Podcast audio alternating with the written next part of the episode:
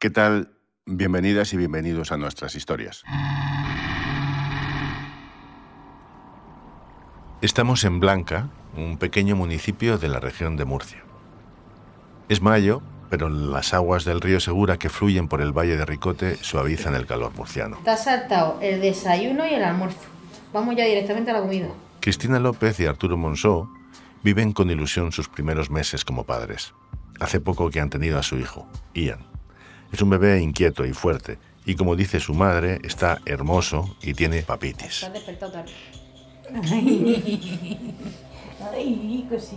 Es una familia humilde y trabajadora. La llegada de Ian ha llenado de alegría su casa, donde se viven momentos delicados. El padre no puede trabajar por un accidente que le dejó tocada la rodilla y sobreviven con la ayuda familiar que recibe Cristina. A 40 kilómetros de distancia, en Murcia, Rosa María Graña y José Illán también se acaban de convertir en padres primerizos. No era viable, lo podía pasar cualquier cosa. En paritorio nos dijeron que no sabía si llegaría a la UCI. Sin embargo, aquí no hay ni abrazos ni besos para su hija Julieta. El único rumor que se escucha es el de los mecanismos de oxígeno de las máquinas de la UCI neonatal. En esta planta del hospital de la Arrisaca, las enfermeras que la tratan apenas hacen ruido. Cuando la primera vez que íbamos a hacer piel con piel, se puso muy malita y no pudimos cogerla. Tuvimos que aguantar hasta 72 días. Si la tocaba. Julieta tiene dos meses menos que Ian, pero en realidad de tamaño es mucho más pequeña que él. Era un bebé más pequeñito de lo normal, claro. Medía, pues si nació con 20 centímetros o así, no era mucho más grande. Julieta nació en la semana 23 de embarazo con 525 gramos, cuando lo normal es sobrepasar los 3 kilos y llegar a la semana 40 de gestación. Nunca había sobrevivido un bebé tan prematuro en la resaca. Cuando te dicen que, que no es viable o que tu hija va a la basura, como me dijeron, no sabía qué hacer. Para ellos, la ilusión de tener su primer hijo se ha transformado en miedo, en un miedo que lo inunda todo. Tenía mucho miedo, no quería perderla, yo sabía que ella estaba bien porque se movía dentro. Un miedo que batalla permanentemente contra el deseo de contacto. La necesidad de, jolín, es mi bebé, ¿por qué no cogerla? ¿Por qué no sentirla? ¿Por qué ella no puede sentir que somos su papá y podemos tocarla? Son dos vidas que no han dado sus primeros pasos todavía. Aparentemente no tienen nada en común. Pero lo que no saben, ni la una ni el otro, ni Julieta ni Ian, ni tampoco sus padres, es que los dos van a estar conectados. Julieta necesita fuerzas, que sus defensas le ayuden a crecer. Y la mejor herramienta en estos momentos para ella, dicen los que saben, es la leche materna. Tenía leche, pero llega un momento en el que no tiene. Al estar Julieta en la incubadora, perdió el contacto con Rosa y ésta dejó de producir leche. Ahora necesita una especie de nodriza del siglo XXI, es decir, necesita a otra madre reciente, a Cristina. Como Julieta toleraba bien, en su estómago no había nada que le hiciera daño, pues ellos seguían dándole comida y decían que la leche era lo que la estaba salvando. Porque si Rosa ya no tiene leche, Cristina tiene de sobra, mucha más de la que necesita Ian, su hijo. El cartel digo, yo quiero donar que estoy viendo que estoy sacando de más y el que no daba hasta tomarse, porque se tomaba al día un, si hagas un litro de leche cuando era chiquitico. Efectivamente, le sobra.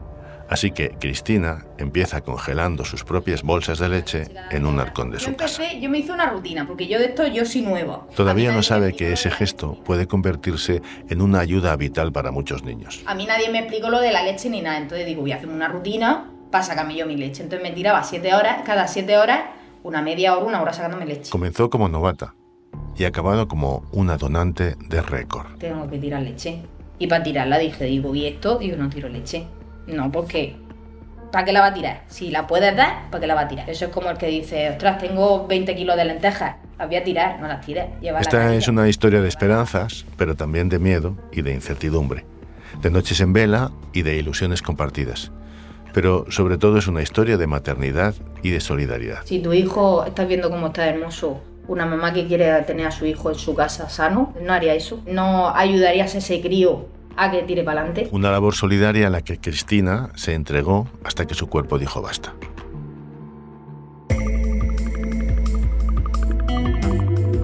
Fuera del radar. Historias más allá de la noticia.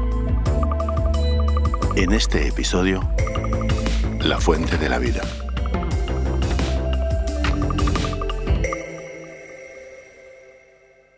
Cristina tiene 33 años. Es una mujer con carácter, muy activa y que trabaja duro por su familia dio a luz a su primer hijo Ian en marzo de 2022. Mi primer miedo era de, yo tengo, tenía mucho pecho, digo, si yo tengo tanto pecho y la leche que yo tenga no va a valer porque hay veces que sale agua, no sale leche, va a ser una lástima. Vigila al pequeño mientras se acomoda en su nueva casa de Abarán.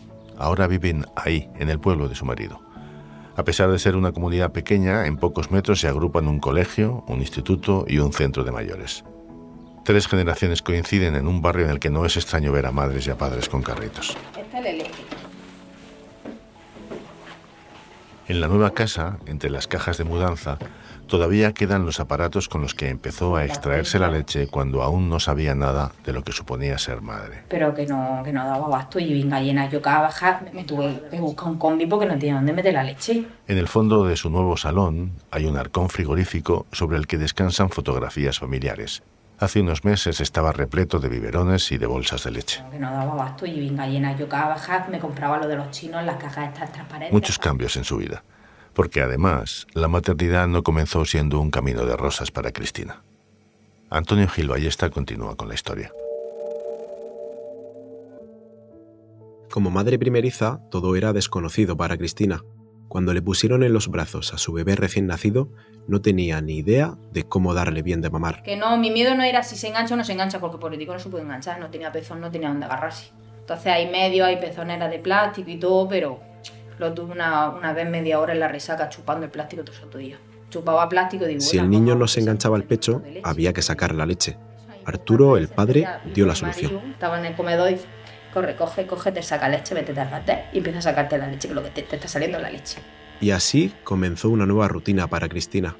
Varias veces al día le tocaba engancharse a la máquina y a su rumor constante. horas, cada siete horas, una media hora, una hora sacándome leche. Aunque fue aprendiendo sobre la marcha. Cuando yo fui a la resaca y entonces le expliqué, dice, ¿cómo te sacas tú la leche? Y digo, pues me la saco Hacha, ¿qué dices? ¿Qué locura que estás haciendo? Si te va a producir una mastitis de miedo. Digo, hombre, eso son cada tres horas, como mucho, 15 minutos.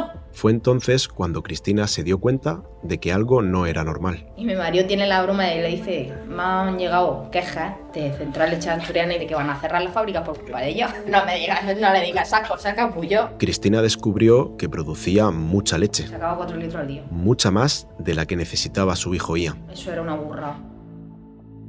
Tirar esa leche era malgastar un pequeño tesoro, así que Cristina empezó a congelarla en su casa. Porque yo empecé congelando bolsas, yo no sabía nada, entonces yo empecé a congelar bolsas, entonces yo vi, me reguardé mis reservas. Cuando comprobó cómo se llenaba su nevera, Cristina recordó un cartel que vio colgado en el centro de salud durante sus clases preparto. En la misma puerta de la ginecóloga había un cartel, dona leche. Y entonces yo le dije, Pilar, si yo puedo tener más leche de más, digo, yo puedo llamar. Y dice, claro que sí. Y esa reserva que en principio guardaba para el pequeño Ian, se convirtió en un banco de leche artesanal. Vino también una mamá de aquí de Abarán que no le podía dar la leche al crío, tenía un, se había operado el pecho o lo que siente, le salía muy poca, digo, pues toma y pruébate. La noticia se extendió, así que no solo venían madres del pueblo, también venían de otros pueblos y hasta de fuera de la región de Murcia. Otra muchacha de, que estaba viviendo en Almería también se llevaba. Venía su hermano, su familia y se llevaba leche mía. La labor solidaria a pequeña escala de Cristina se multiplicó cuando se pusieron en contacto con el Hospital de la Resaca. Tienes que venir a hacer una entrevista que te analicemos la leche y a preguntarme si fumo, si bebo, las preguntas rutinarias. Cada donante tiene que pasar una pequeña prueba. Analizan la proteína, que tenga las proteínas, la lactosa, el azúcar, todo lo que tenga la leche. Y Cristina pasó el examen con nota. También estaba perfecto. La mía tenía la lactosa justa. A partir de ese momento fue la Risaca quien se encargó de toda la logística para transportar la leche. La puntita te trae tus neveras, tu vacío, entonces te traen también los aparatos. Y de llevar las cuentas. Porque la Risaca es que se estaban llevando, a la semana se llevaban unas 7-8 neveras de 15 biberones cada nevera. Es un proceso pesado, pero que Cristina hacía todos los días encantada. Es que no se supone esfuerzo móvil, te traes las neveras, tú lo único que tienes que hacer, te preparas el biberón del crío para después y luego te limpia el pecho porque dicen... Cristina producía tanto que ni el hospital más importante de la región de Murcia podía con la leche que ella donaba. Se tienen que llevar a la semana 10 neveras en el camión, porque es lo que cogen el congelador, dice. A tuya son 7, O alguna mamá que sean dos neveras y otra una, y ya no puedo llevar más nada. Hubo que reorganizar el dispositivo de recogida y transporte. Que hay veces que tenían que venir dos veces por semana. En medio año batió récords en el banco de leche. Efectivamente, lo de Cristina no era normal. Tantas mamás que somos y casi la leche está mía, se te ponen los pelos de punta. En total donó 213 litros de leche, el 10% de toda la comunidad. Y se han ahorrado muchísimas operaciones, dicen, no ha salvado este verano. El hospital reconoció su labor con un diploma. A mí me dicen eso, que más se me saltaron las lágrimas, digo, no me digáis eso, dice, no, es que te digo lo que ha pasado. La leche es vital para cualquier recién nacido, pero la materna tiene un poder especial para los bebés prematuros. Son eh, extremadamente inmaduros y eh, en especial algunos órganos, como puede ser, por ejemplo, su sistema inmune o su intestino, son vulnerables a complicaciones que pueden ocurrir durante el tiempo que están ingresados en neonatología.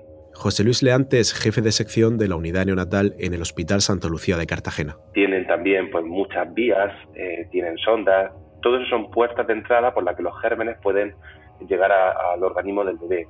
Una infección en un bebé tan pequeño como estos pues puede tener una mortalidad del 15 o el 20%. Pero hay madres como Rosa que no pueden darle esta ayuda a su bebé. Por eso los bancos de leche han supuesto un gran avance en los últimos años. Tenemos la posibilidad de proporcionarle en estos casos leche materna de, otras mujeres que tienen la generosidad de, de proporcionar leche al banco, permiten más rápidamente quitarle accesos vasculares, quitarle la, alimentación intravenosa. Cristina es una de esas madres generosas, pero ella sí tenía un deseo. Y eso cuando una de las veces le dije yo a la Almudena, que es la de la resaca, la que me hizo la entrevista, que si yo podía ir a ver un nenato o algo de eso, porque digo, yo tengo que conocer los que se están tomando mi leche. No quería quedarse sin conocer a aquellos bebés prematuros a los que estaba ayudando a salir adelante volvió al hospital. Y entonces me dijeron que sí, entonces yo cuando fui me enseñaron a varios de los que estaban tomando y entonces cómo procesaban la leche, dónde mentían en la nevera, el cajón, mi número de cajón, porque dice, bueno, dice, tenemos un cajón para cada uno, dice, pero es que ti hemos tenido que gastar dos cajones, porque no damos abasto a procesar la leche. Y allí, entre cables, tubos y máquinas de oxígeno, es donde se cruzaron los destinos de las dos familias de esta historia. Sí, te da impresión porque ves a un, crío así, todo tapadico, todo lleno de cables. Esa pequeña que luchaba en la incubadora por salir adelante era Julieta. Lo que pasa es que yo la vi fuera. Yo la tenía la enfermera que acababan de darle la leche con el tubico, entonces dices, mía, se está tomando tu leche. Entonces, Rosa nunca tuvo reparos en dejar que otra madre fuera quien alimentara a su hija y tampoco en que Cristina conociera a Julieta. Pues claro que no, Julieta estaba allí para verla porque íbamos a negarnos, y menos de una mamá que estaba haciendo su esfuerzo, porque siempre viene bien que te reconozcan lo que tú haces, y más esa labor tan importante para todos los niños. Los meses fueron pasando y Julieta superó el verano, pero seguía ingresada en el hospital en la Risaca, luchando contra todos los obstáculos que tiene que afrontar un bebé prematuro sí tenía muchas complicaciones, estuvo muy malita en varias ocasiones, pero nunca se rindió. Ella se agarró a la vida y ahí está. El otoño tampoco fue fácil para Cristina. La donación de tantos litros de leche había empezado a pasarle factura a su salud. En octubre, cuando Ian tenía siete meses, tuvo que tomar una difícil decisión. Enseguida retomamos la historia. Cristina batió todos los récords de donación de leche materna. Decenas de bebés pudieron alimentarse gracias a ella.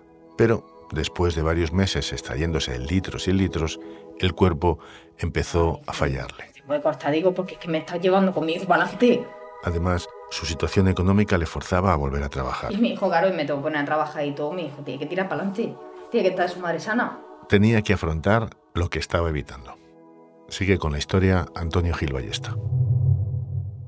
Cristina necesitaba encontrar trabajo, pero antes debía recuperarse.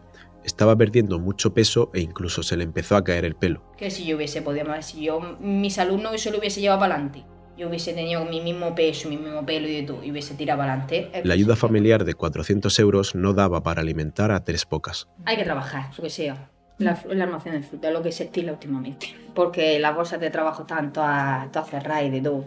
Todas estas circunstancias la llevaron a una decisión inevitable y muy triste. Entonces ya por salud me quedé, me quedé, me estaba quedando en los huesos, me, se me veía todo el casco del pelo y todo. Tanta impotencia que me estaba de tanta leche que se me sacaba 4 litros al día. Y llegó el momento de contarlo en el hospital. Os tengo que decir una mala noticia. No me digas. Ya se lo, ya digo, digo, vamos a ver, digo, yo quiero seguir. Digo, pero es que mi salud se la está llevando para ti, claro. El adiós de Cristina fue una gran pérdida el Banco de Leche Regional había ayudado a la recuperación de 66 neonatos. De todas formas, dice, has hecho bastante más de lo que han hecho algunas. Dice, porque algunas sí que no han podido dar de más, pero hay algunas que dicen, no, es que mi leche no la doy. Cuatro meses después, en los arcones frigoríficos del hospital, todavía quedan disponibles biberones con la leche de Cristina y todavía se siguen usando. Entonces, cuando la van a gastar, la pasteurizan y la, la meten en lotes. ¿no? Mientras no lo saca, eso está congelado. Eso tiene, Cristina sigue pendiente de las cifras. Si van por 77 neonatos. Y es como siguen teniendo un leche mía allí guardado, van por 77 neonatos que ayudó. Aunque es una etapa ya pasada de la vida de Cristina, eso no significa que se haya olvidado de las familias que ayudó, ni a la inversa. La pasada Navidad recibí una foto muy especial. Julieta vestida de Papá Noel. Y entonces me manda fotos y las veo en el estado y cada vez que veo, veo esa zabalica crecer y sabe que esa cría se ha criado, ha nacido y ha tirado para adelante con mi leche, es que se te rompe el alma. Y es decir, uno no tengo 20. 20 y, y 70 neonatos que ha ayudado con 20, multiplica. Cristina continúa muy pendiente de la evolución de Julieta. Justo un mes después de que dejara las donaciones de leche, la pequeña salió de la UCI neonatal. No la habían tirado para adelante y gracias a la leche tiró para adelante. Julieta tiene una personalidad fuerte. Eh, es muy, muy valiente, muy, muy extrovertida. Le gusta todo, actúa, interactúa con todo, conoce quién le habla, quién no le habla, se ríe. Es buena, es muy buena. Rosa y José ya tienen a su niña en casa. Todavía tienen que vivir pendientes de máquinas, medicación y muchas precauciones. Pero lo peor ya ha pasado. Sí, ella va mejorando un poquito cada día. Es una incertidumbre porque no sabes cuándo se va a acabar el que lleve una máquina o que lleve otra máquina. Ahora tienen la casi vez las crecer, mismas ilusiones y esperanzas que otros padres primerizos. Bueno, aunque ella es una niña normal, pero no es una niña normal por toda su maquinaria, mm, que haga vida, vida normal, que conozca a su familia, que todos estén con ella. Esta segunda oportunidad para Julieta no habría sido posible sin Cristina, sin su leche y sin su esfuerzo diario para que llegue a decenas de niños. Hay dos partes, hay algunas que lo ven muy raro. Digo, a ver, le está dando. Es igual que engancharte al hijo de otra. Lo ven, ostras, es que, es que mi hijo va a chupar tu teta. Con perdón de la palabra, pero es que va, va a darle tú tu pecho. Digo, a ver, si yo puedo alimentar a tu hijo y tu hijo se va a llevar todas las defensas y toda la vitamina que lleva esa leche, ¿por qué no? A Cristina le da pena que no haya más mujeres como ella y piensa que se debe a la falta de información sobre la donación. Por ejemplo, no hay carteles y no he visto ningún cartel de dona leche. Entonces, yo he visto ahí una mamá que sí ha tenido mucho exceso de leche, pero no, no ha llegado a hacer eso, pero no sé si es porque no sabe cómo contactar. El Banco de Leche Regional se puso en marcha hace dos años y hay muchas madres que no se han unido todavía por Al desconocimiento. final, cada vez que yo mandaba la leche a la resaca, pues venía eso, yo le echaba una foto y lo subía al estado. Todo lo que yo podía hacer, Facebook no. De hecho, ella ya tiene planes para repetir cuando tenga su segundo hijo. Y ahora con pastillas, con tratamiento, ya me he recuperado del pelo, ya me he recuperado de peso, pero que pesaba 60, 61 kilos, y ahora peso 71. Ya no será una novata y desde el primer momento tendrá claras las rutinas. Pero quiere esperar. Tres, cuatro añicos de diferencia, tan juntos no que la calentura la estoy pasando aún. En el banco de leche, desde luego, todos la esperan con los brazos abiertos y los congeladores listos. Yo lo dije en la radio y lo sigo diciendo, que se esperen que dentro de 3 o 4 años nos volvemos a ver. En los dos años que lleva en marcha el centro de donación, 300 madres han proporcionado 1.500 litros de leche que han ayudado a más de 200 niños. Pequeños como Julieta, que se enfrentaron desde muy pronto a un futuro incierto y que, gracias a mujeres como Cristina, pueden afrontarlo con una dosis más de esperanza. Este ha sido un episodio más de Fuera del Radar, el podcast de periodismo narrativo que se mueve más allá de la noticia.